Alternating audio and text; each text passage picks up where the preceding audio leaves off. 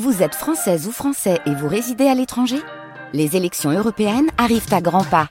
Rendez-vous le dimanche 9 juin pour élire les représentants français au Parlement européen.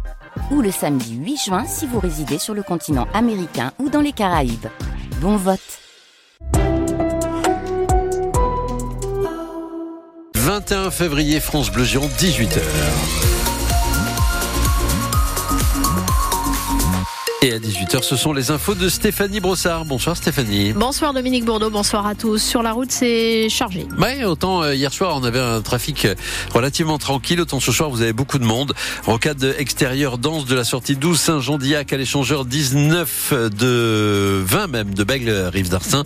Le sens intérieur est, est, ralenti du pont François Mitterrand à la 62, puis un peu plus loin euh, de Mérignac au pont d'Aquitaine. Voilà pour vos principales difficultés. Le sens sortant de la 62 3 est un peu chargé également. 05 56 19 10 10 pour vos infos routes. Euh, la météo, Stéphanie Ce sont des nuages pour terminer cette journée et même quelques averses sur la métropole de Bordeaux, dans le nord de la Gironde également. Pour demain matin, encore quelques gouttes possibles, puis un ciel très couvert. Les températures 9 à 11 degrés cette nuit, 14 à 16 degrés pour les maximales demain. La joie très mesurée donc des salariés des Galeries Lafayette. Dans les 25 magasins détenus par Michel Ohaillon, l'homme d'affaires bordelais, le tribunal de commerce de Bordeaux accepterait le plan de sauvegarde proposé pour éviter des fermetures et les suppressions d'emplois. Kevin Blondel, vous revenez euh, à l'instant du tribunal euh, de commerce qui euh, examinait donc la situation des Galeries Lafayette. Absolument, on en sort à l'instant. Euh, c'est pour ça que je suis essoufflé. Un nouveau plan est donc proposé en ce moment même. Là, il permettrait de, de maintenir ouverts les magasins, de sauver le millier d'emplois concernés, dont une trentaine à Libourne.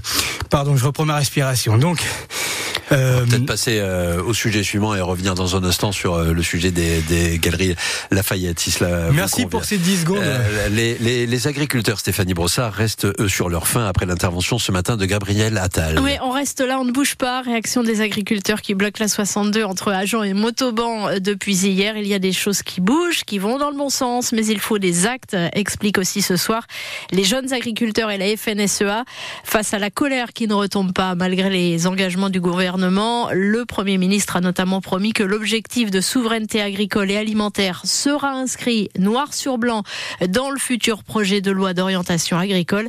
Il a aussi annoncé quelques nouvelles mesures sur les saisonniers étrangers, sur les pesticides aussi, et c'est à lire sur francebleu.fr.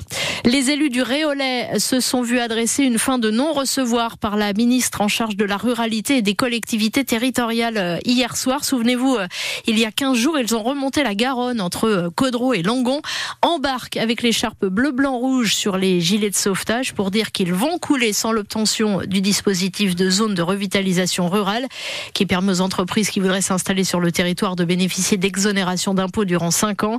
On s'est heurté à un mur hier soir, regrettent les élus, les réclament maintenant. Un rendez-vous avec Thomas Gaznave, le ministre bordelais délégué aux comptes publics. Ils envisagent même pour la moitié des 41 élus de démissionner si la réponse reste négative.